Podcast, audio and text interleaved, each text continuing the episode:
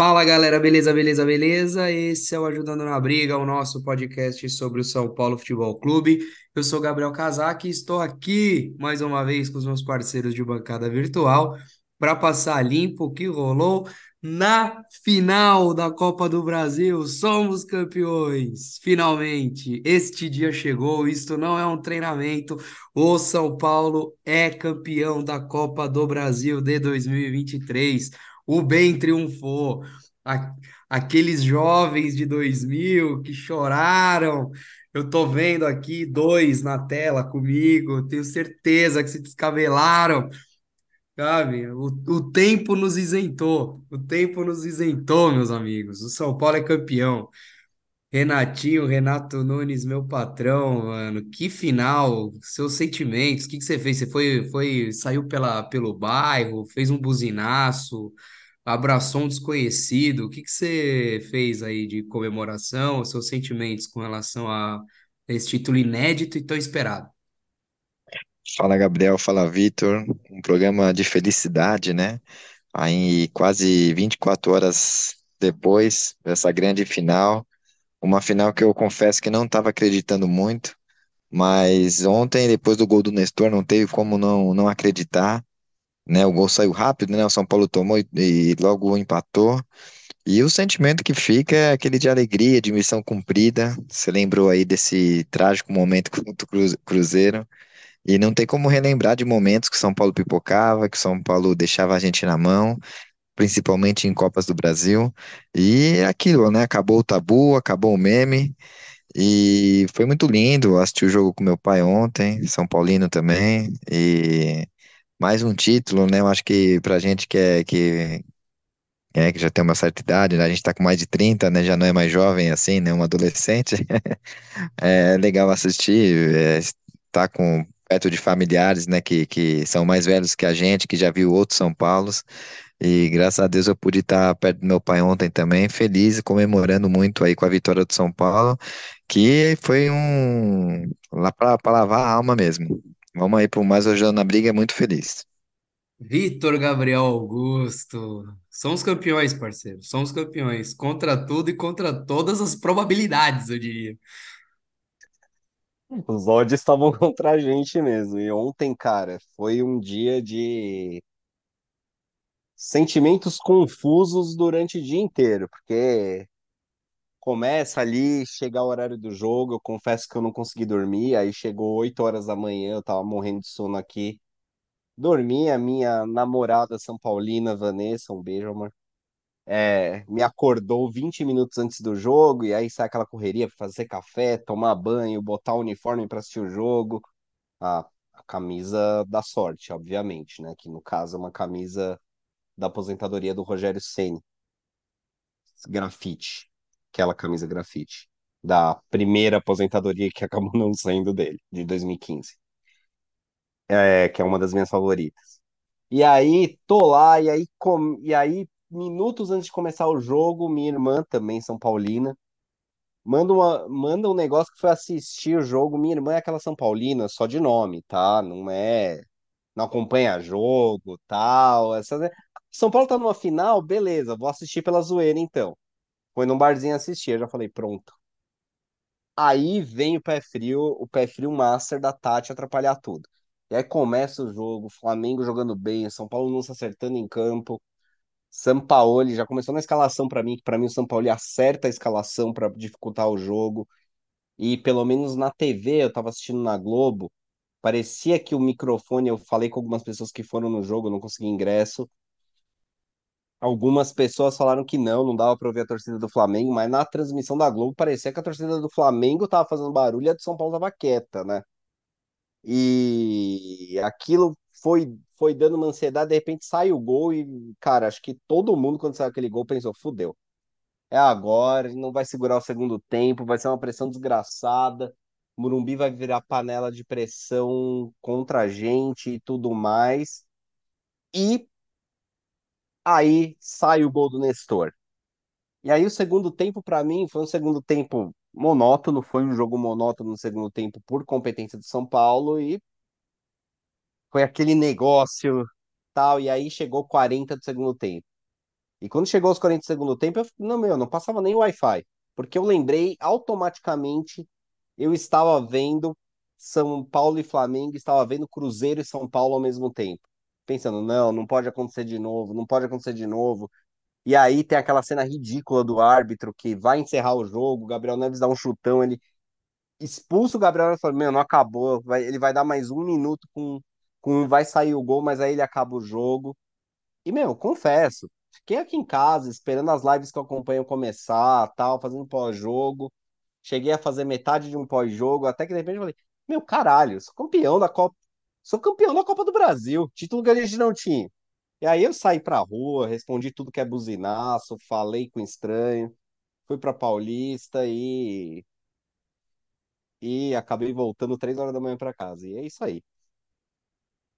É, cara, eu, eu passei o, o dia zoado também. Eu acordei já pilhado, eu tinha um trabalho para fazer ainda e, e cara, foi um, foi um dia tenebroso, assim. E durante o jogo foi, a, a tensão só aumentava, cara.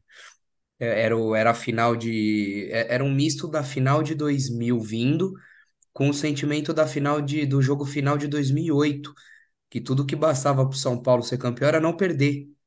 Então, assim, era, era um, era um desespero duplo. Deu 30 do segundo tempo, eu comecei a prometer coisa que eu nem sei se eu vou conseguir cumprir.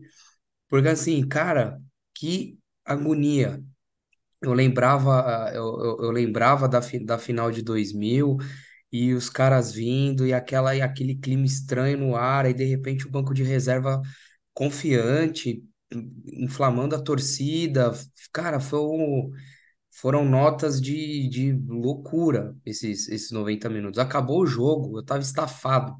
E, e é lógico que eu fui dar um, um abraço no, no meu eu de 2000 de 12 anos, e choramos juntos. Porque, cara, que, que loucura, velho. Que loucura. Foi, foi um trauma de infância curado. Foi um trauma de infância curado. Eu dormi uns 3 quilos mais leve, viu, cara? Eu acho que eu. Eu tô até me sentindo mais magro, aliás. Então, acho que era isso. Acho que era o peso do, desse fardo. E somos campeões. E como, como toda grande final, a gente pode passar aí por algum, por alguns aspectos, né? Primeiro deles, quem vocês acham que foi o cara da final? Se a final tivesse um retrato, uma foto, você teria o rosto de quem? É, Gabriel, é, eu acho que a gente pode ter vários rostos, mas para ser aqui, julgar cer- certinho aqui no nosso, no nosso podcast, eu vou falar uma só. Eu acho que é do Lucas Moura. Eu sei que é meio clichê falar isso. é, eu tinha falado no último programa que a gente tinha feito, tinha falado bem do Rafinha, mas não tem como desassociar é, o Lucas Moura voltar no mesmo ano é, e ganhar a Copa do Brasil em questão de meses. É absurdo isso. O, o Lucas saiu aqui com o título, voltou tendo um título e muito rápido. É, não só, é, a gente podia ter. Porque assim, o William, por exemplo, vou dar o exemplo do William que jogou um tempo lá fora, que teve uma carreira até melhor que a do Lucas na Premier League e pela. Na verdade, a carreira do William foi muito mais vasta, muito mais legal do que a do Lucas fora no Brasil. E ele não fez nada no Corinthians, né? Esperou ganhar ritmo e não ganhou. E com o Lucas poderia ter acontecido a mesma coisa, né? Mas a paixão que o Lucas tem pelo São Paulo é absurdo. Quando acaba o jogo, ele tá chorando. Não só esse jogo de ontem na final, mas todos os jogos que ele marcou gol, que, que foi até aquele do Campeonato Brasileiro contra o Flamengo também. Alegria, né? É muito contagiante a, a vontade do Lucas de jogar. Então não tem como desassociar esse, título com o Lucas Moura, né? Eu sei que o, o São Paulo inteiro foi bem coletivo nessas finais aí, principalmente na- nas duas contra o Flamengo. Mas não tem como é, de- desassociar o Lucas. É um jogador que tem muito carinho pelo São Paulo e por que que é diferente do William? Porque ele é São Paulino de verdade, ele é um cara que dá o sangue pelo São Paulo e ele foi presenteado com, com, com uma grande, com um grande título, um título inédito e dá pra falar que o Lucas era o último jogador assim que que tinha uma referência de ídolo ainda, que tinha sobrado, que tinha saído, que a galera sempre falava. Eu acho que agora o São Paulo vai ter agora espaço para mais ídolos, né? A gente pode falar, vocês vão falar de outros aí. Eu acho que com o título o São Paulo ganha esse espaço para mais ídolos, mas até o momento, até ganhar ontem, o Lucas eu acho que era o único ídolo, ídolo, ídolo que é, seria como Hernandes, seria como é, é, jogadores que a gente vê na rua e ia pedir para tirar uma foto. Agora o Lucas vai ter mais companhia, mas o Lucas é o cabeça de chave aí dessa turma aí toda. Eu jurava que você ia falar o Nestor. Eu jurava. Te conhecendo, eu jurava que você ia chutar o Nestor. Sem chances ainda, mas é um, é um bom jogador, assim que eu acho que o Nestor tem que ir para fora. Até comentei hoje, comentando sobre o São Paulo, é um jogador que, já adiantando aqui um comentário sobre o Nestor, o Nestor agora tem que tentar ir para um time lá fora e ganhar mais cancha, Tá ganhar mais corpo, maluco? seria interessante. Não, tô Tem que dar falando um sério. contrato vitalício no, no Rodrigo Nestor. Tem que passar, Tó, o resto da sua vida você vai ficar aqui no Morumbi. velho. Que É, mas eu tô falando sobre a carreira dele, né? Não acho que pro São Paulo seria ideal ele virar um, um da vida, né? Mas infelizmente eu acho que ele tem que fazer a vida dele também lá fora. É um jogador que, se for para um time lá fora, ele vai poder ter um destaque que por onde ele merece ter sim. Vitor, o seu destaque. Eu sou a sua foto da final. Tem o rosto de quem? É, bom, vou, vou. Eu ia falar um, mas vou deixar pra você, porque eu acho que você merece mais falar ele, porque você foi o primeiro que apelidou disso. Então, meu retrato da final é Rafael. Eu fui o cara que falou aqui no começo do ano que não não precisaria vir, era um goleiro de mesma prateleira que os que a gente já tinha, e que se não era para trazer um goleiro para resolver, que não não precisava gastar dinheiro com o terceiro goleiro experiente, sempre reserva do elenco. E, Rafael, você queimou minha língua, estou imensamente grato pelo senhor ter feito isso. Cara, falar o quê? Rafael foi o goleiro que fez duas defesas absurdas ontem. A do Ayrton Lucas eu achei que não foi tão absurda assim, mas de qualquer jeito uma defesa difícil, sem dar rebote no pé de ninguém. A própria defesa que sai o gol, e as pessoas não lembram, foi uma puta defesaça no chute do Pulgar que tinha endereço. E pegou Pedro e Gerson cara a cara. Então, Rafael foi muito pouco exigido no primeiro jogo, mais seguro. Exigido no segundo jogo, garantiu os três pontos e fez defesas importantes durante toda a campanha também. Então, acho que o Rafael, nesta final, exorcizou o demônio que atormentava todo São Paulino, que é a ausência de Rogério Ceni, nosso capitão, um, nosso durante muitos anos o único craque que esse time tinha. E Rogério Ceni é um goleiro infinitamente melhor que o Rafael, mesmo o Rogério aos 38 indo para uma para um final de carreira, claro. Mas o Rafael pelo menos é um bom goleiro que na hora do vamos ver ali, a maioria das vezes estava ali e segurou a bola. Então, para mim, o rosto da final, o rosto desse título, Rafael. Comentei com o meu primo palmeirense. Eu falei, cara, achamos o nosso Praz, né?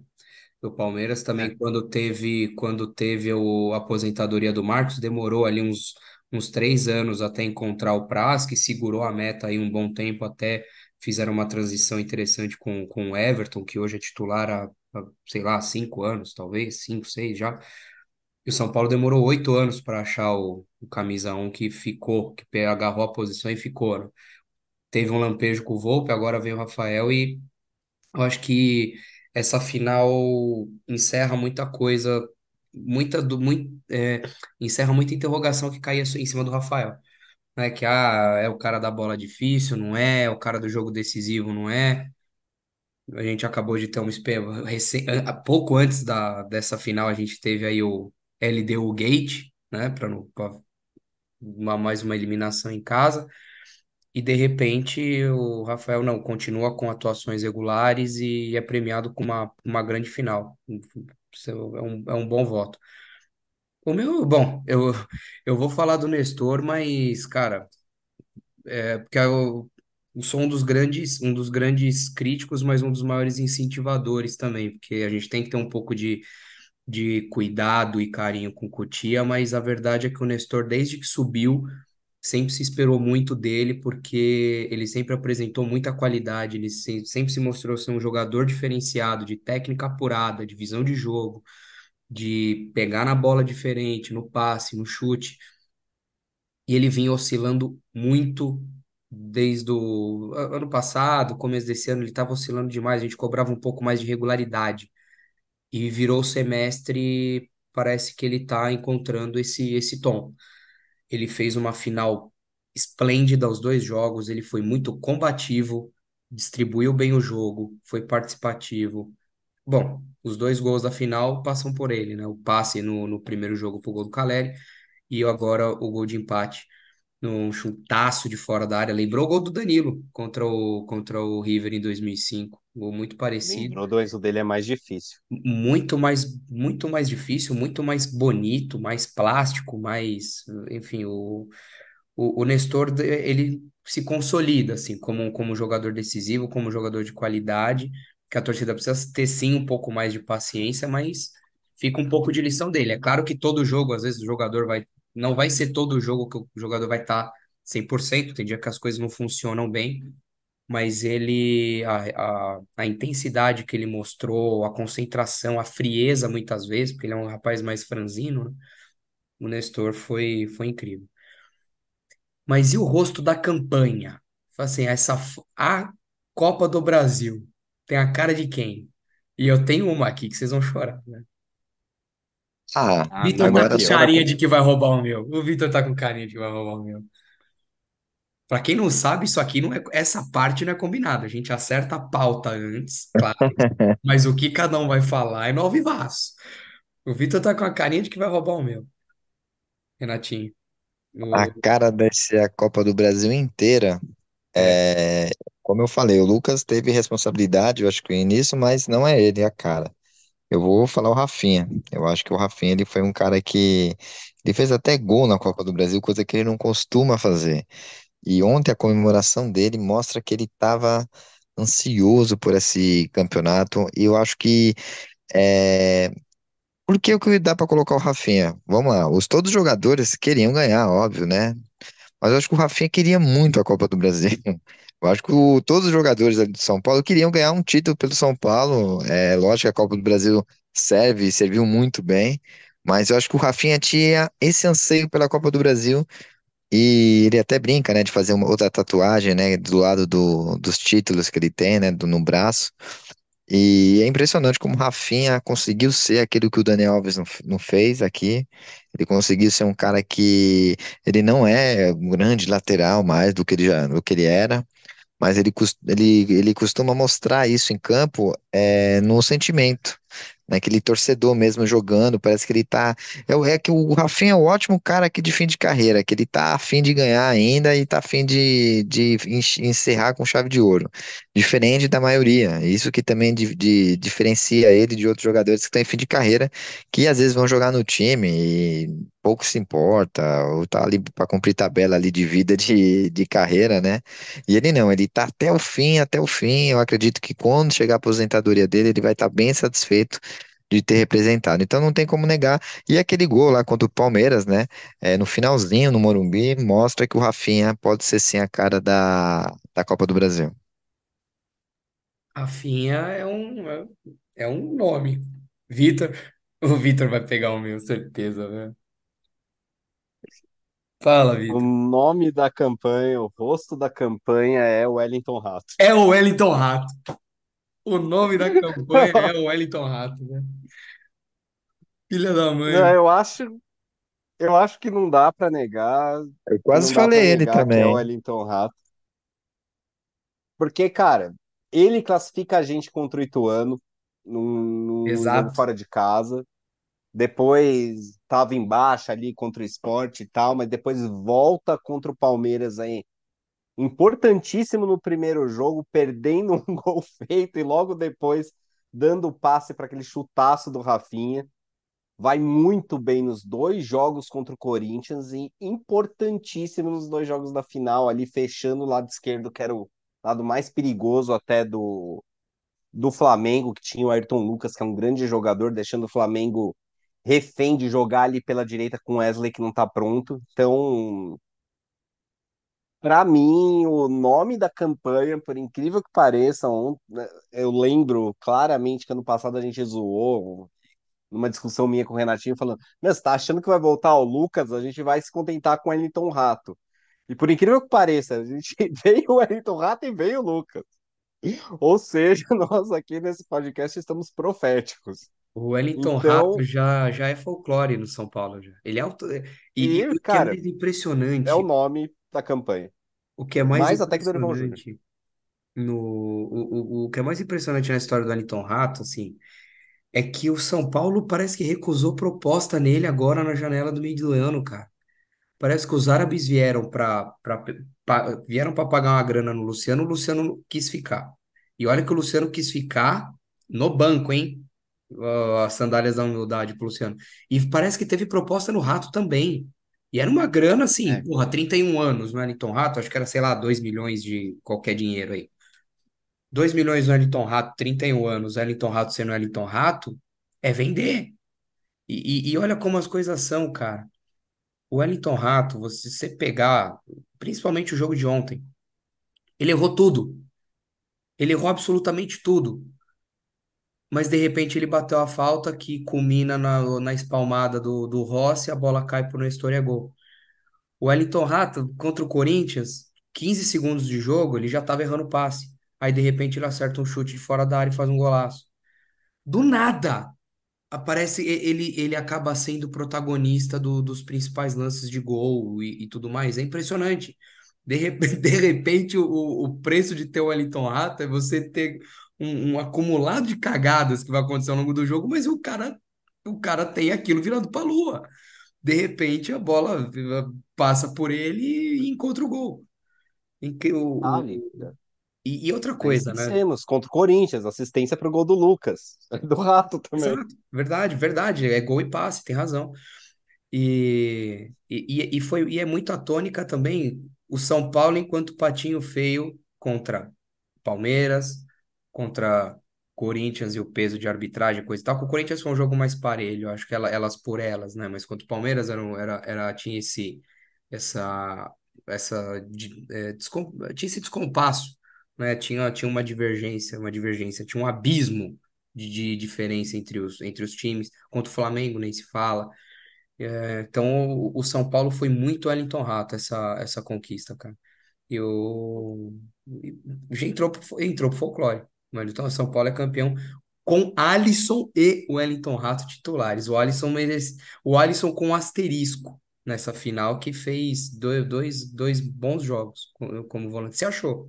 Se achou como volante? Acho que além disso, há várias, há várias menções honrosas que podem ser feitas, né, sobre campanha. Tem ali o, o, o ressurgimento de Alisson, a força de Cotia, que a gente poderia estar comentando, a hombridade, se não. O Caleri tá lá para fazer gol, a gente sabe disso, a gente cobra isso, mas o cara tá jogando desde março precisando fazer uma cirurgia. Eu acho que merece um destaque aqui da, do caráter do Caleri, de não abandonar o time. Eu achei interessante nisso do Caleri. é, a- po- pode ser, pode ser que eu esteja viajando muito, mas assim. Prova um pouco como o São Paulo aparentemente está mudando em termos de bastidores, porque eu lembro, a gente lembra que quando saiu na época, que, ah, o Caleri está machucado, vai, vai, vai fazer o tratamento conservador, vai operar, não vai? Ah, não, fez o tratamento conservador, deu certo, ele está jogando. Não se falou mais nisso. Ninguém aqui sabia que ele tá machucado. Pra gente, ele tá, ele tá 100%. Ah, tá com dor porque tá, é, é, é a maratona de jogos, é tudo mais. Então, vejam só, né? O São Paulo conseguiu blindar uma informação importante, o que há muito tempo não acontecia. O São Paulo ser incapaz de, de segurar esse tipo de coisa. E Cotia, para dar o, um, um ponto aí no que o Vitor falou, Cotia sai imensa dessa final. O São Paulo terminou o jogo com seis jogadores de Cotia. São Paulo, a linha de zaga do São Paulo era indecente. Era o Rafinha com 58 anos, o Diego Costa, que vem para a entrada, entra no lugar do Arboleda com 10 mil de jogo, Arboleda pilar da zaga desde 2017 Uma e vem roubada. bem, e jogando bem. Diego Costa, parênteses, que também eh, entrou no lugar do Beraldo no jogo de volta no, contra o Palmeiras e fez um puta, um partidaço. E de novo, o Diego Costa muito bem. Beraldo, nem 20 anos, ídolo. Ídolo, dane-se, já virou ídolo. O Beraldo pode fazer 28 gols contra daqui até o final do ano, já virou ídolo, não tem problema. O Wellington, que substituiu o, o, o Caio, também muito bem, que deve estar de mala, mala para a Rússia, né? Final, parece que vai ser, vai vir um dinheiro bom em cima dele. Lucas, né? Pelo, pelo voltou aí, coisa e tal, e ainda entrou os outros, ah, o Nestor e o, o tá, e o Maia, pô, sabe? O, Mas, sem contar o Juan, que tava no banco, que deu lá o passe pro Luciano no, no jogo de ida contra o Corinthians, o Luan, que é o volante, voltando, tudo mais, curtia sair enorme desse, desse título. Não é não, Renatinho?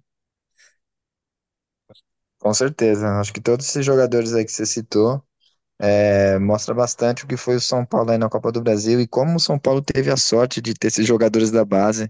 Eu acho que o São Paulo nos últimos anos é um reflexo dos últimos anos. Você ter, igual você comentou aí, o puto, de um zagueiraço. Poucos, poucos times têm a chance de ter zagueiros novos jogando no time, sem ser contratação, né, de fora. É, e o Beraldo, assim, subiu como não queria nada, né? Eu lembro até aquele jogo contra o Endrick lá, que ele foi expulso. E como o São Paulo vem formando bons jogadores, né? Principalmente nessa parte aí da zaga.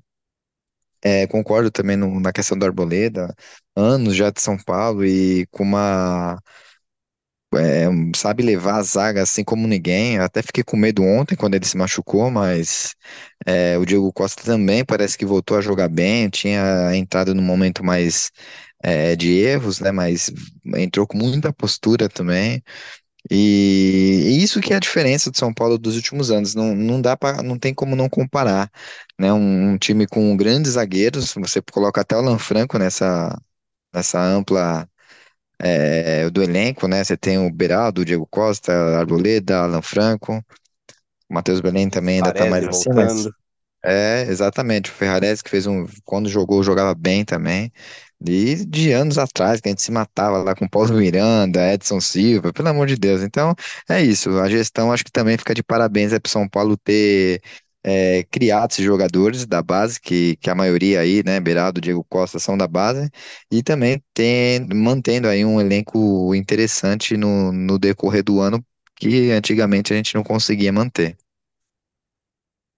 E, e é curioso, né, gente? O São Paulo, depois daquele primeiro, no- do, depois do jogo de ida da semifinal contra o Corinthians, o São Paulo foi atrás do Rames, do Rames Rodrigues, e que, ah, não, vai vir o Rames e tal, vai jogar as finais e não sei o quê. Era para ele ser, de repente, o grande maestro a, a reger esse time, e o cara nem jogou, bicho. Ele praticamente não jogou. Calhou, olha como as coisas são. Calhou do São Paulo, de repente o Lucas tá lá, aí começa um burburinho, vum, vum, vum, e se não fosse o Lucas, o, o- eu não acho que. Eu, eu reconheço a importância do Lucas, que assim, né? Como a gente comentou é, naquela análise contra o Corinthians, a nossa classificação. né? Acho que sem o Lucas não teria classificação, não teria final, não teria título. Ele não foi, não acho que ele foi o cara da final, mas ele foi muito importante porque ele desafogou o jogo muito, muito tempo. A bola chegava nele, ele driblava, prendia, cavava falta. O Lucas foi muito inteligente, muito importante. Sem ele não teria título.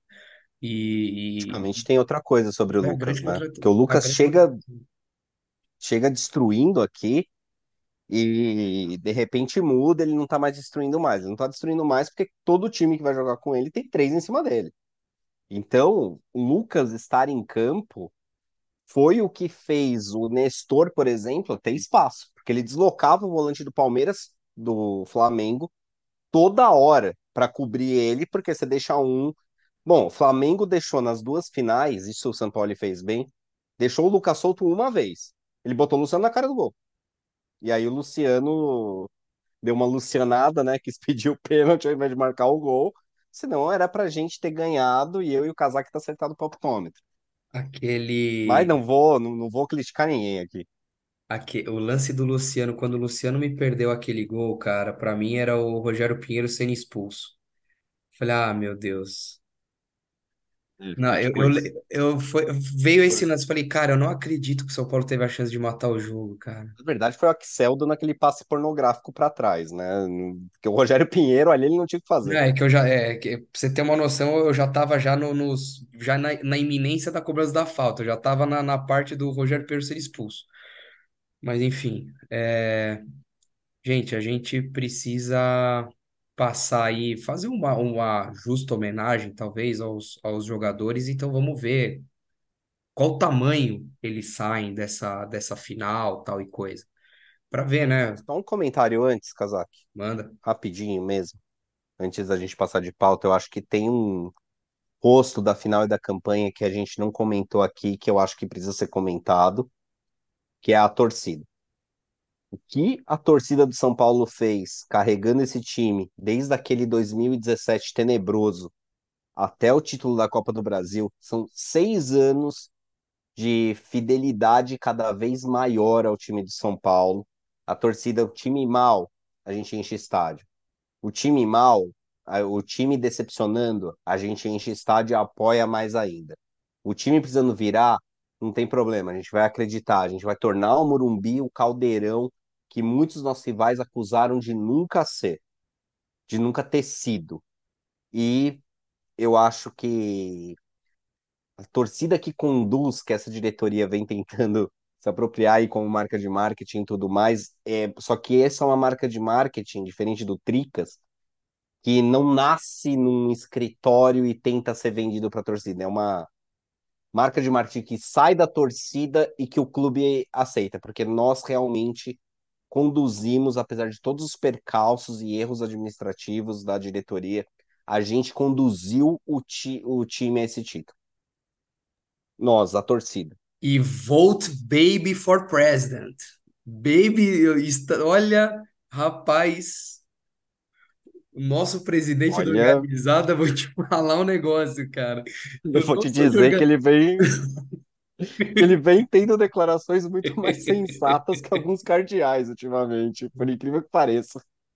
Cada, cada manifestação de Baby é um show à parte, velho. O cara, ô família, não sei o quê. Cara do céu, eu tenho, eu, eu não, não sou, nunca fui de organizada e, enfim, reconheço a importância que elas têm no, no futebol e, e até o. E, e até, e até relevo, né? Que elas são, ah, são violentas, não sei o quê, mas a violência nada mais é do que um, um reflexo de um problema social muito maior. Mas, cara do céu, o, o cara tá sendo um, um, um presidente atuante muito e muito lúcido. O cara já já ele vai pintar no São Paulo. mesmo nessa que ele já é sócio, tá? Mesmo na questão, mesmo na questão da violência, Independente vem dando exemplo há algum tempo, temos que falar também. Desde aquele evento trágico em 2016 que torcedor organizado tentou enquadrar torcedor comum no jogo contra o Atlético Nacional, eu estava lá, eu vi isso acontecendo. Que a Independente diz até hoje que não foi uma ordem partiu de diretoria, foi algo que começou ali de baixo, tal, e que foi coibido, nunca mais aconteceu, é verdade. É, desde então, a Independente parece que mudou um pouco a postura e vem se comportando de uma maneira que talvez se todas as torcidas organizadas se comportassem igual a Independente, a torcida organizada não seria um tema tão polêmico no Brasil.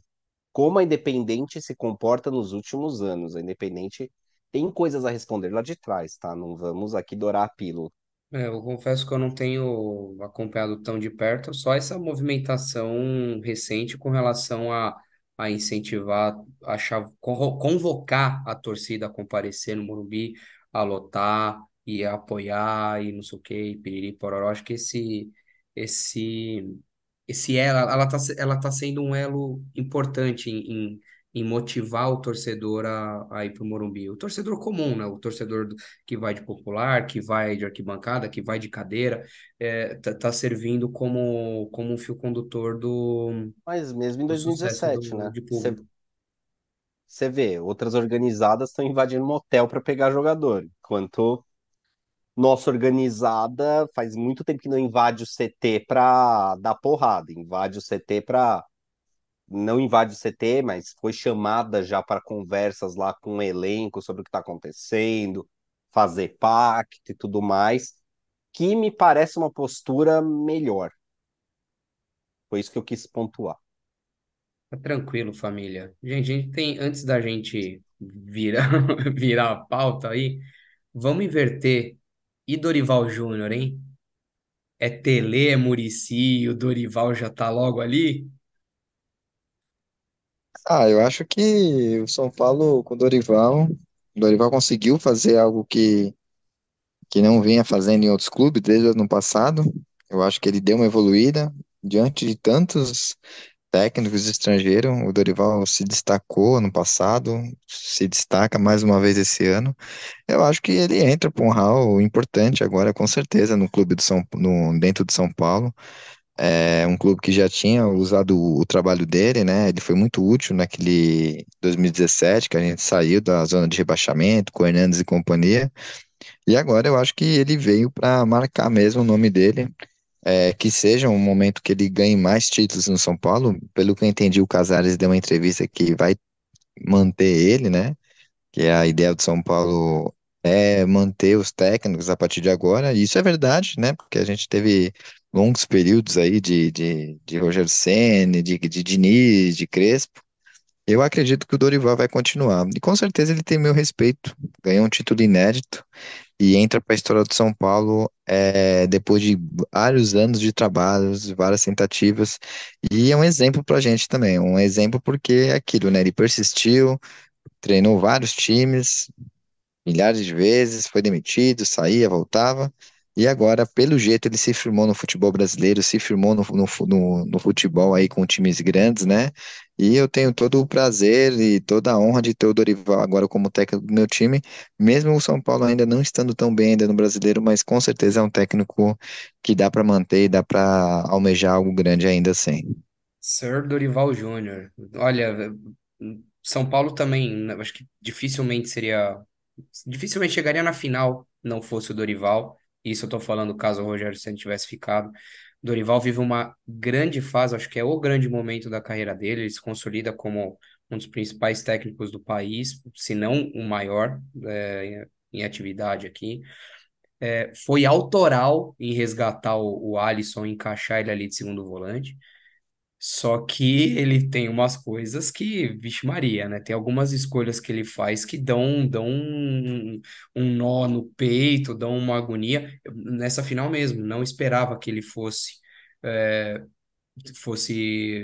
A gente tava, tava contando, sei lá, que ia entrar o Luan, ou ia trancar um pouco mais. Não, ele foi de Neves, ele colocou o Araújo, mas manteve o Lucas.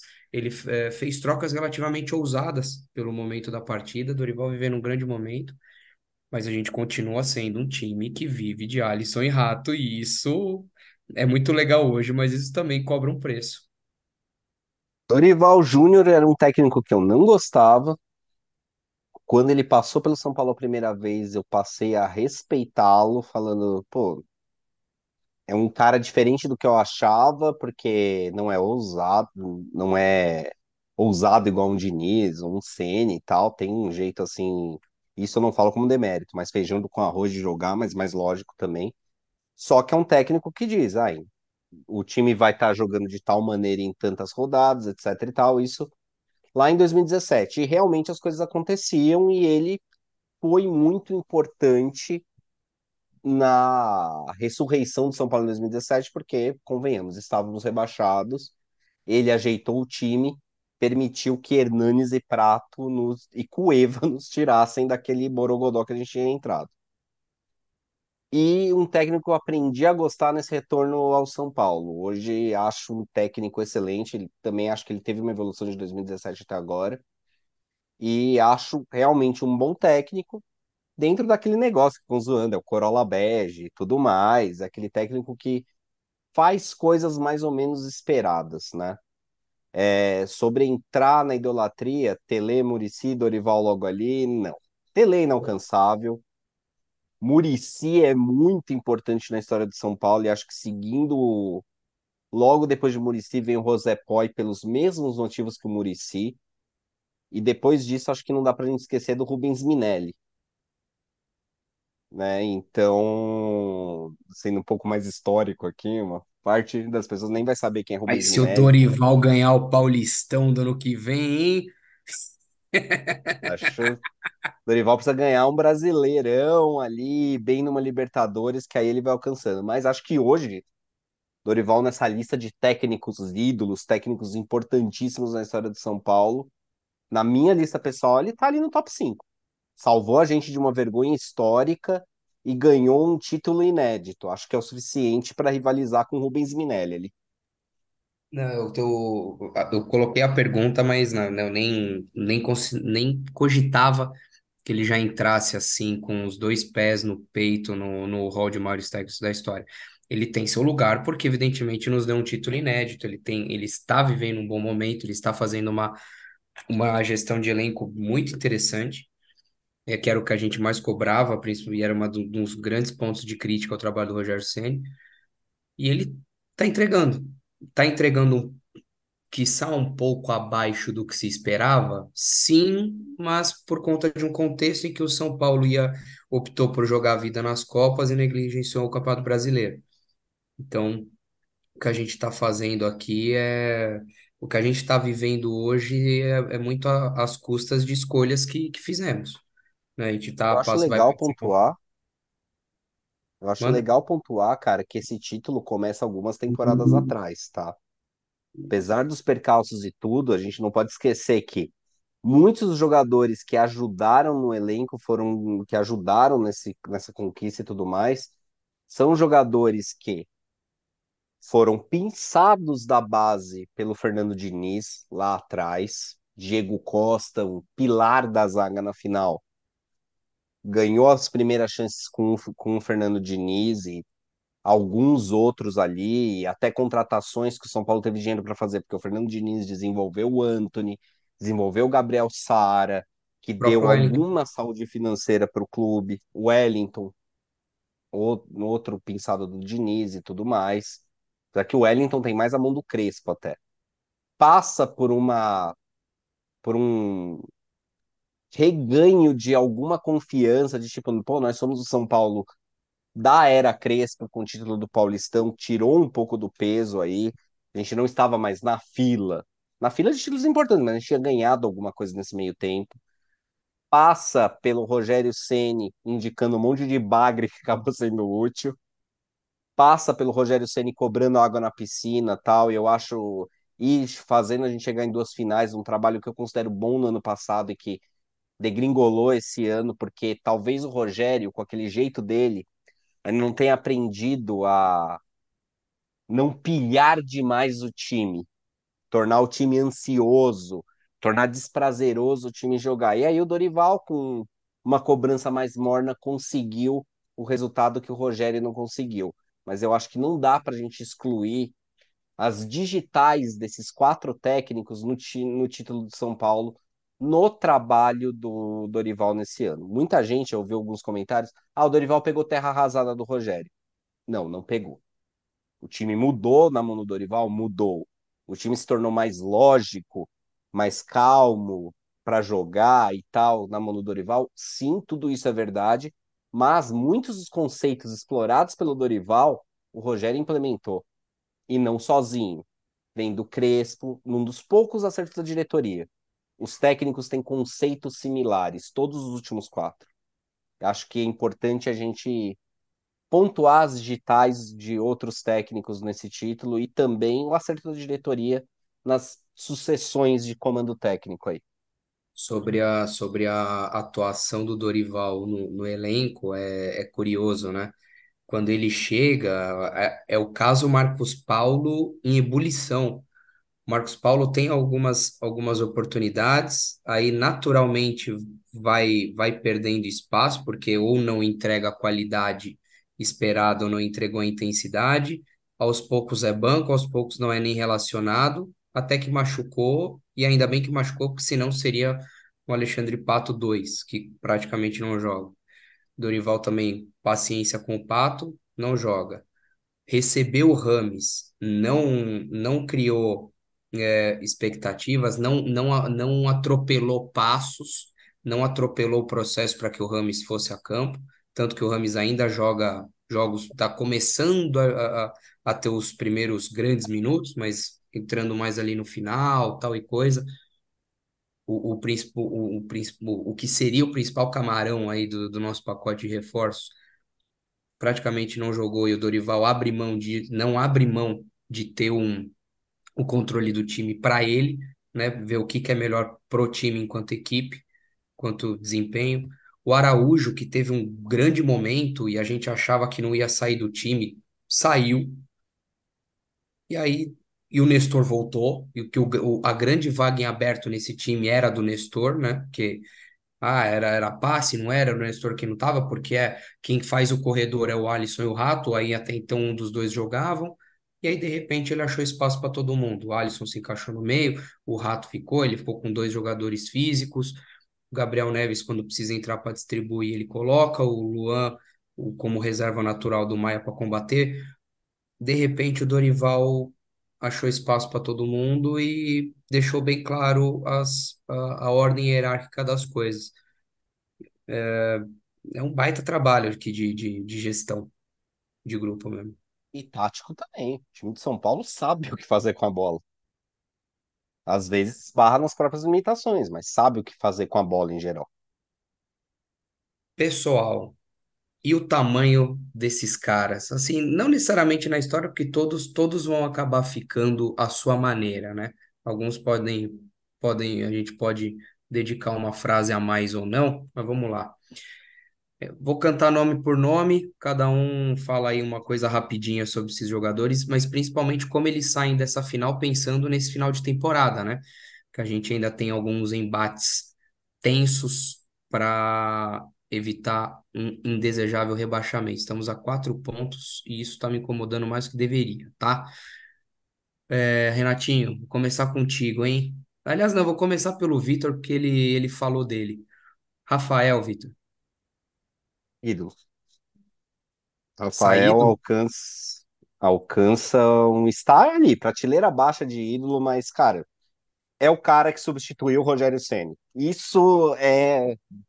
Ele, no mínimo, sai imenso, mas eu acho que sai como ídolo. Renatinho, Arboleda.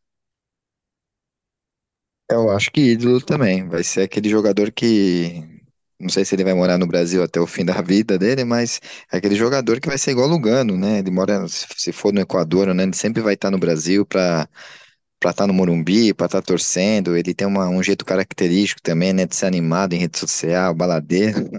Então, com certeza é um cara que vai, já virou ídolo, né, até pelos dois títulos que ele tem no São Paulo, esse mais ainda. E é aquilo, é ad eterno mesmo. A gente vai ver muito o Arboleda ainda nos outros, até quando ele se aposentar, sim, com certeza. E CBF, Dizem, faz o Pix, faz o Pix. É, dizem, dizem as más línguas que Arboleda ainda não foi encontrado desde ontem, quando ele prometeu na saída do campo que ia virar a noite paulistana de cabeça para baixo. E considerando o que ele faz normalmente, é perigo. só cãibra, irmão, só cãibra. É, Vitor, Diego Costa. Diego Costa, eu acho que sai com status gigante da final. É um jogador grandão também. que é um jogador que é, hoje o São Paulino não tem preocupação com a zaga, porque mesmo que a gente perca um zagueiro, outro se machuque, Diego Costa tá lá, vai resolver e acho que se ficar no São Paulo e jogar mais umas temporadas boas, pode se tornar um jogador gigantesco na nossa história, do nível de André Dias, Rodrigo, tal. Vai depender do que o time fizer daqui pra frente também. O Rodrigo ganhou só 2008, né? Ele não estava em 2007. Ele chega para 2008, né? Ele chega para Sim. 2008. Só, ele não, ele não é tri, ele é só campeão, só ganhou o último. Ah, eu Ele vou estava falar na de. construção do time lá atrás que ganha Libertadores e É, tudo ele estava em mais, de 2003 a 2004, mas ele, 2004. ele sai começo de 2005. Ele, ele não chega É, a começar a campanha. Olha, eu é, vou ele falar de chega, ele chega a começar a campanha do Paulistão. Ele tem o título paulistano de Isso. 2005, mas não tem Libertadores. É, eu vou falar de Beraldo. Beraldo, que jogador. Que jogador. 20 anos de idade, nem isso Que jogador! Eu estou completamente apaixonado por esse cidadão. Que jogador! Que jogador! Beraldo enorme e olha, é, guardadas as devidas proporções, ele sai um ídolo muito parecido como o Lucas saiu em 2012. Já de largada um título de expressão. O Beraldo estava até no elenco, que foi campeão paulista, né? Embora não tenha jogado, 17 anos, enfim. Beraldo é imenso, jogadorzaço, identificação, seriedade, qualidade, enfim. Não É, vai ser ídolo porque não vai ter tempo para isso, mas se sair, voltar para encerrar a carreira aqui, acho que será um ídolo proporções, não de proporções do Lucas, porque a gente vai chegar nele, né? Mas nu- numa dessa eu não sei não, vamos ver, vamos ver como as coisas, como as coisas vão andando. É, eu vou focar só nos jogadores que foram mais importantes na campanha. Qualquer coisa no final a gente solta um- uma pincelada em um, em um destaque ou outro, tá? Renatinho, Rafinha para você? Com certeza, já falei, o Rafinha se consagrou, virou ídolo, é aquilo que o Daniel Alves não fez. É jogador histórico também, que vai, é aquele jogador que fez carreira em vários clubes e que aí na último momento, por ser São Paulino, é, vai ser bem representado também pelo dentro de São Paulo. Então, com certeza a gente vai ouvir também o Rafinha daqui a uns anos aí visitando o Morumbi, como o Hernandes já está fazendo hoje em dia, o Miranda fez ontem também. É jogador para ad eterno também. Vitor, Caio Paulista. Paulista, para mim, sai dessa final com status de tem que ficar pro ano que vem. Tem que ser jogador de São Paulo nas próximas temporadas, tem que ser comprado. Não é negociável mais. Belmonte soltou alguma coisa de que o São Paulo já sinalizou que vai comprar, vão discutir um parcelamento, tal e coisa, e mas Caio Paulista deve, deve renovar sim. E inclusive falando de finanças, mais um parênteses. Li, rapaz, agora eu não me recordo o jornalista, será que foi o Alexander? O notícia que saiu no Terra, putz, tô sem o crédito na mão aqui, mas que o São Paulo usou as bilheterias de LDU, Corinthians e tal e coisa para pagar todas as dívidas com o elenco. Aparentemente, dívida com os jogadores zero, quitados, estamos quites. E, e o bicho, 20 milhões para o time, para o elenco repartir entre eles. Então, vai pingar um, um cascaio para a galera toda. E até os jogadores que não, não jogaram a competição, ou enfim, também receberiam. Por exemplo, tipo, o Rai Ramos vai, vai ganhar o bicho do, do- pelo, pelo título, muito embora não tenha jogado. Até porque jogou pelo Ituano, né? Mas enfim. É, Renatinho Wellington. Wellington, eu acho que sai também num melhor momento. Eu acho que ele, a gente comentou que talvez ele vá embora do São Paulo. É, ídolo, né? Eu acho que não, não sei se ele se torna um ídolo assim, muito novo ainda. É, a participação dele ainda é meio tímida nos jogos, mas é um jogador que tem que fazer a carreira dele em breve lá fora. Não acho que ele vai para um time grande, se eu não me engano, ele ia para o CSKA Moscou. Então é um jogador que, que talvez, se ele for lá para o CSKA, ou ele faz história lá, ou então ele está voltando para o Brasil em breve. Não é um jogador que me agrada totalmente. Acho que laterais esquerdos de São Paulo já teve melhores, mas por ser da base, a gente tem que levar em consideração que que ele ainda é muito útil no São Paulo e vai fazer falta se saísse agora, né? Mas eu acho que ídolo, ídolo ainda não. Não vejo o Wellington ídolo, não vejo. Tem outros aí, aí na escada aí, mas é um bom jogador, né? O Wellington acho um jogadorzaço. São Paulo, a, a menos que venda por um bom dinheiro, um dinheiro que vale a pena, é o tipo de jogador que você não repõe fácil. Um jogador muito físico, rápido, corre o campo todo, é, combate, desafoga, apoia, enfim. É, Vitor, Rodrigo Nestor, ídolo pra caralho, né? Ele Mas sai ídolo pra caralho, né? Eu acho muito novo pra ídolo pra caralho, Ídolo pra mas caralho.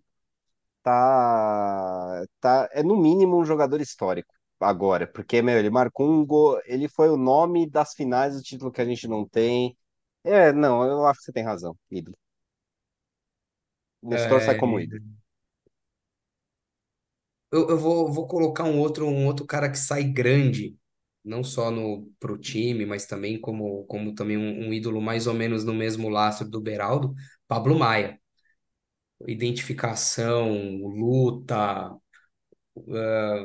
os gols, marcação, enorme, enorme, enorme. Renatinho, Gabriel Neves. Ah, eu acho que precisa mostrar mais. Eu sempre vou ser meio chato com o Gabriel Neves. Legal, é um cara divertido, parece também, assim como o Arboleda. Mas eu acho que precisa mostrar mais serviço. Ainda não, não jogou o que sabe, parece. E é aquele jogador que legal, fomos campeão com ele, mas é, se não melhorar, não, não vai ser marcante. Poderia ser, né? Tem tudo para ser, né? Volante, uruguaio, mas ainda deixa a desejar bastante. Vitor, ah, Wellington Rato. Ah, ídolo pelo folclore. Ídolo pelo folclore. Como que você Ídolo... disse? É, eu acho que o Elton Rato conseguiu o que o Reinaldo conseguiu em menos tempo e com mais momentos decisivos. É aquele ídolo que você se recusa o máximo que você pode a ter, mas tem, tem hora que não dá, já era. É, é ídolo pelo folclore. E com, e com o título de expressão, né? Se, se, o se o Reinaldo chega e ganha alguma coisa, beleza. Mas não- Porra, 10 anos, dois empréstimos, ganhar um paulista. Tipo, cara, pelo amor de Deus. É, Ah, mas é um jogador super importante numa fase de São Paulo, não dá pra negar. E acho que o Rato conseguiu isso em muito menos tempo por causa do título. Renatinho, Alisson. Jogador importante. Eu acho que entra para a história do São Paulo também. É um jogador que foi muito útil, muito questionado, mas é aquele que- jogador que conseguiu dar a volta por cima. O título da Copa do Brasil coroou o Alisson também como um jogador que a torcida sempre vai ter carinho. Não vai, não é um jogador dinâmico assim, de outro mundo, mas o que ele ajuda o São Paulo é brincadeira. Eu não sei se o pessoal dos outros jogadores deixam a desejar, não são tão bons, e o Alisson se destaca em treino, né, no- nos jogos, mas é muito útil esse jogador para São Paulo, bem questionado, é, não imaginaria estar falando isso hoje, mas até pela comemoração dele, o, o- a amizade, né, que ele mostra ali entre os jogadores, né, uma- ele mostra um pouco de líder também, em certo ponto, não, não de um jeito autoritário, mas ele mostra uma certa preocupação em quando é acréscimo, quando é tudo, ele sempre está vibrando. Então, acho que é um jogador importante e, na minha opinião, se torna ídolo sim, porque é um jogador já diz, né, já tem uma idade legal. E, e também acho que a virada de chave dele, a, o, a história dele né, reflete isso um pouco, né? De um jogador questionado a um jogador campeão da Copa do Brasil. Então merece respeito. O Alisson, pra mim, caramba, metendo a comemoração do Leandro Guerreiro, né? o, o Alisson, para mim, ele não sai ídolo, longe disso. Mas ele acaba saindo como um jogador, quiçá, mais importante do que deveria ser. Mais ou menos isso. Assim, porque ele, ele encaixa no time de um jeito que ninguém supre. é, Ah, o Gabriel Neves é mais técnico? É. Ele passa melhor a bola? Passa. Mas ele não tem intensidade, ele não combate. E não é que o, o Gabriel Neves passa a bola tão melhor assim, né? Tem mais visão de jogo, tem aquela coisa, mas o Alisson tem mais o cacuete do atacante, né? Então ele consegue sair um pouco mais. E o Alisson passa a ser um cara que é aquele negócio, né? E agora? Agora vai ter que ficar, agora a gente vai ter que ter ele no elenco. Agora a gente vai ter que ficar com ele, vai, vai ter que renovar e coisa e tal, porque é um jogador que dificilmente vai encontrar uma reposição, uma, uma reposição equivalente, né? Dificilmente você acha um jogador com essa, é, com, com essa versatilidade, com essa, com essas características, né? Ele, ele, ele sai colocando, colocando um, um peso enorme no São Paulo. né? Porque vê só, o Alisson é um jogador limitado, né? De repente você, você se vê refém de um cara desse, entende? Que aí vai ter a Copa do Brasil como trunfo para falar, "Ah, mas olha o meu, meu currículo aqui. Enfim, esse cara vai dar, vai dar o que falar pro ano que vem, quando o São Paulo for montar o elenco pro ano que vem. É, Vitor, Michel Araújo. Igual o Caio Paulista pra mim. Um jogador que agora o São Paulo tem obrigação, vai ter que ficar, acho que não ganha status de ídolo, jogador importante, histórico, nem nada, mas é o cara que, tipo, ele, ele conquistou a, o direito de merecer uma chance de construir uma história no São Paulo. Eu, eu já fui eu já fui mais cético com relação a Michel Araújo, viu? Eu, eu, eu- naquela época que ele estava jogando titular com mais regularidade, eu defendi a compra. Agora eu já não sei. Ele fez dois, eu achei que ele entrou bem nos dois jogos. A jogada que ele faz no, no final ali, que arma a bola pro Lucas, pelo amor de Deus, né? Mas eu, entendi seu ponto. É, Ele entra mais ou menos naquela situação do Alisson, né? É difícil achar um cara com essas características, pipipi, popopó, e aí, e aí é aquilo, né? E ele já tá Renatinho, aqui, já tem identificação, já tem história, então compra logo. é Uruguai, habla, né? O São Paulo adora um jogador que habla, né? A torcida adora um jogador que habla. Se for, o, sei lá, o Pedrinho Maranhense, não serve, mas se for se hablar, os caras adoram. É, Renatinho, Luciano. Ah, marcante também, ah, sai como ídolo, sim. Eu acho que muito pelo tempo que ele tá no São Paulo. É, dois títulos já no São Paulo, com gol na final, né, do Paulista. É bem representativo também. Eu acho que ele poderia fazer mais. Luciano é muito de lua, mas ele tem gol importante também na Copa do Brasil, o jogo do Corinthians, né? Eu acho que ele saca uma bola de longe ali, um golaço. Aí você junto com aquele gol na final ali do Paulista, pra mim o Luciano vai ser um cara que eternamente vai ser associado ao São Paulo, não tenho dúvida disso. Que coisa, né? Dá para pegar um gancho Luciano Dorival, né? Porque o, o Luciano faz aquele, o primeiro jogo da, da semifinal com o Corinthians, vai muito bem, aí ele tá suspenso. Aí o São Paulo traz o Lucas e o Luciano é relegado à reserva, sem choro nem vela. O Dorival bancou o cara, bancou de, colo de colocar no banco, né? Cara, e, o Luciano tava vindo muito bem, sendo decisivo tudo mais. Olha o, culhão que o Dorival teve de mexer no, no, no, no- jogador que tava mais quente na, na época. Vitor, você queria fazer algum comentário? Você fez um, ameaçou alguma coisa ali? Luciano, pra mim, ídolo. Identificação, tudo mais. Eu acho que ele alcançou a idolatria no São Paulo. E agora não uma coisa de arquibancada que não dá pra explicar. Agora os gritos de é Luciano que a gente tem que aguentar toda vez que vai no Morumbi estão legitimados. Caleri ídolo também, né? Estamos de acordo? Ai, Com certeza, né? Faltava esse título aí pra ele. Mesma, prateleira que o Luciano, talvez, né? Pela identificação, pela luta, os gols, tal. Acho que eles, eles caminham juntos nessa, né? Que- caminho. É que meu Acho que coração por bate mais motivos forte. diferentes. É, meu coração Motivos, bate é, mais forte pelo Caleri, não vou mentir, não. Porque ele habla, não, né? É também. que é? Mas o Luciano acho que sai pelo, pela qualidade técnica, é um jogador bom, não dá pra negar isso. E por aquele negócio de sentir derrota, tal, de ser um torcedor em campo, e o Caleri eu acho que mais pela hombridade, ter voltado pro São Paulo, ter jogado contundido. Acho que os dois por uma identificação em sentidos diferentes. Luciano mais pela, pelo poder de decisão e o Caleri mais por aguentar o tranco, entendeu? De, E de da ser um, e de ser um liderança jogador chato. E de ser um jogador chato. É muito importante ter um, um, um mala, né? O tal do veterano de guerra com estresse pós-traumático, né? A gente É, sempre esse é o, esse é o Caleri. E bom, eu acho que para fechar, o, um cara que sai gigante, e eu acho que ele, ele sobe algumas prateleiras nessa na, na escada da idolatria, Lucas Moura, né? Lucas Moura acho que senta aí, senta com o Miranda, senta com o Hernanes, ele sobe bem, né? Dois títulos, dois inéditos, com ele sendo protagonista fundamental, né? Na primeira campanha fazendo gol, nessa construindo, pavimentando o caminho até a final e sendo, e sendo importante num, num, num aspecto coletivo do, do jogo de São Paulo.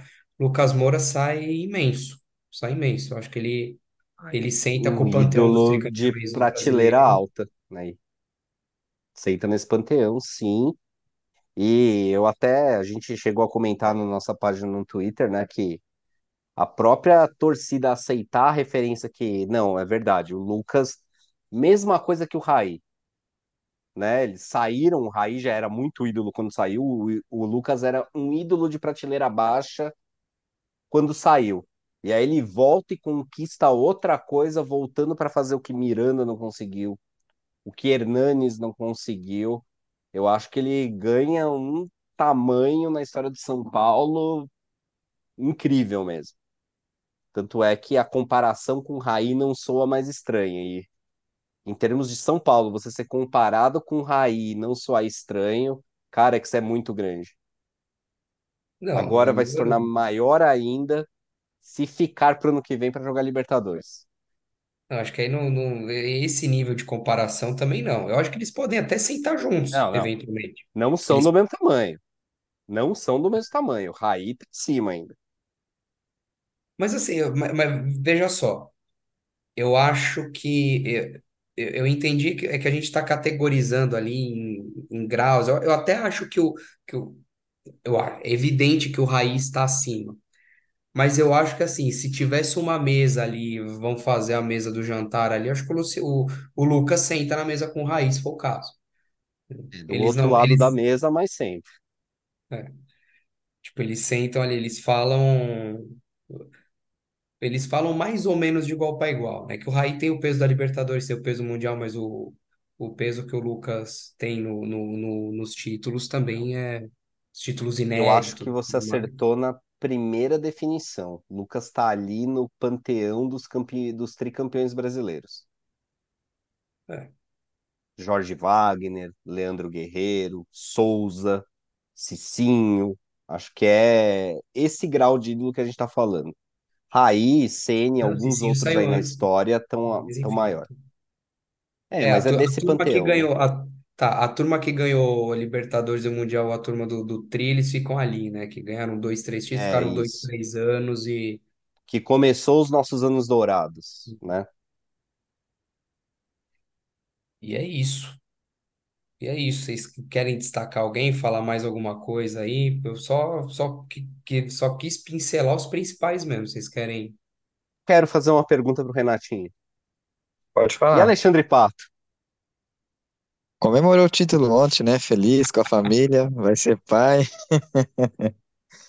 Falta, falta Hum. muito ainda pro Pato. Acho que não vai ser mais no São Paulo que ele vai conseguir ter aí um destaque de aposentadoria. É, vai ter que ir para outro time, né? No que vem, procurar algum espaço, alguma coisa que ele possa fazer. Talvez um Vasco, talvez, não sei. Não- O Vasco tá indo bem Olha o agora que também, né? título não faz, mano. Até o Renatinho renegando o Alexandre Pato, Mas né? não é, seria Ah, seria o, o ele ficar no São Paulo agora seria só se ele fosse muito usado pelo Dorival e começasse a fazer gol a rodo para pensar numa numa num contrato, alguma coisa. Então ele vai ter que teria que jogar muito tempo e fazer muito gol. Então, o pouco tempo que ele tiver, marcar muito gol, assim. Se ele, sei lá, se os... É engraçado, por exemplo, se ele entra aí nos jogos e marca, é, sei lá, até o Ele fim não do ano, e marcar consegue. quatro, qua- é, não, é, eu acho que não consegue mais, mas se marcasse quatro, cinco gols, é, acho que com certeza o São Paulo conversaria, sim, mas eu acho que tá bem Não, longe, não, isso eu aí tô não... falando que você não consegue renegar do Pato totalmente. Ah, não, é, então, só se fosse no, no sentido desse aí, de começar a fazer gol, o que ele já fez no São Paulo em 2020, lá quando ele saiu, mas eu acho que agora, na altura do campeonato, muito pouco tempo para mostrar algo, se ele ainda tem para mostrar, e o tempo dele acabou. Agora dá para jogar em outro time aí, né? Outro time aí, talvez o Inter, quem sabe, e tentar ganhar espaço. No São Paulo, eu acredito, não mais, né? Olha, bem, por... achei que o. Renatinho ia meter que o Alexandre Pato sai de ídolo, aí ia rolar um impeachment nesse programa. Olha, Ganhou o título, né, no São Paulo, o primeiro título dele como São Paulino, então, coitado, deixa ele comemorar aí. impressionante. Tudo, tudo muda, né? O São Paulo foi campeão da Copa do Brasil, Renatinho renegando o Alexandre Pato, mas a única coisa que não muda é o palpitômetro. Esse é imutável. Vitor, como está o nosso palpitômetro? Na liderança, com certeza conquistando o título, se empatar no final, vai ser dele o título por tempo de permanência, em caso de empate, é o critério de desempate definido aqui. Kazak na liderança com 91 pontos, Estou depois de algumas rodadas rumo aí que vocês não tiveram ciência. Seguindo ali, apertado, tentando ainda seguir o rastro, eu que vos falo, com 89 pontos, sigo ali. E o Arsenal, quer dizer, o Renatinho, mostrando ao que veio, está ficando para trás de novo com 87 pontos. Muito bem, muito bem. Então teremos, para fechar, né? Aí tem que começar a voltar a falar de coisas, coisas mundanas e terrenas. Teremos São Paulo e Curitiba, quarta, jogo de seis pontos. São Paulo começando a jogar a vida no Campeonato Brasileiro agora. É, Renatinho, vou adivinhar que você vai falar 2x1. Vou colocar 2 a 0 São Paulo não pode tomar nem gol. 2 a Ô, 0 pro São Paulo no hein? Morumbi. Que extravagância desse Renatinho, hein, mano? É, eu tô, é que eu não sei que raio de time que o São Paulo vai levar a campo, viu? Mas eu tô nesses 2 a 0 também. Eu acho que São Paulo vai aproveitar o Curitiba para carimbar o título, para carimbar o título, ser o jogo da torcida, que o Casar já está falando de ingresso barato para os jogadores que não puderam ir na final irem nesse jogo. São Paulo vai entrar com tudo e vai enfiar não a coxa, mas a perna inteira no Curitiba e vai ser 4 a 0 esse jogo. Na Ousado. despedida de Caleri do ano, possivelmente. Não, a despedida vai ser contra o Corinthians. E aí vem o clássico contra eles, também no Morumbi, no final de semana. Pô, o jogo contra o Curitiba é quarta e depois contra o Corinthians é sábado. É isso mesmo? É isso mesmo. Tá Sábado, maluco, 18h30. tá maluco. Que horáriozinho. Enfim, São Paulo e Corinthians. Renatinho, É, São Paulo e Corinthians 1 a 1 Vai empatar. rapaz, eu tô com a vontade de meter esse empate aí também, velho. Eu tô com a vontade de meter esse empate. Mas olha, eu tô começando a achar que o São Paulo vai derrubar o Lucha, viu, cara? Eu acho que o São Paulo vai derrubar o Lucha. Não sei, não. Acho que a gente vai armar uma confusão que o fechou ali, velho. Eu vou de. ah, Eu vou de 2 a zero também, vai. São Paulo vai Então, tentar vender um pouco de otimismo, vai. Eu particularmente estava pensando que ou esse jogo termina em empate ou o São Paulo ganha inapelavelmente, só que vocês usaram os meus dois placares. Então, eu sou obrigado a ir num 2 a 1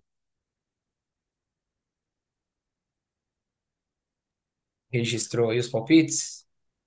Tudo registrado. Olha que eu não tô auditando, hein, meu. Se eu parar pra auditar isso aqui, eu aposto que eu devo estar com uns 108 pontos contra. Não sei, não sei de nada. Só aceito auditorias externas. Uhum, sei. É isso. É campeão, gente. Acabou, acabou o sofrimento.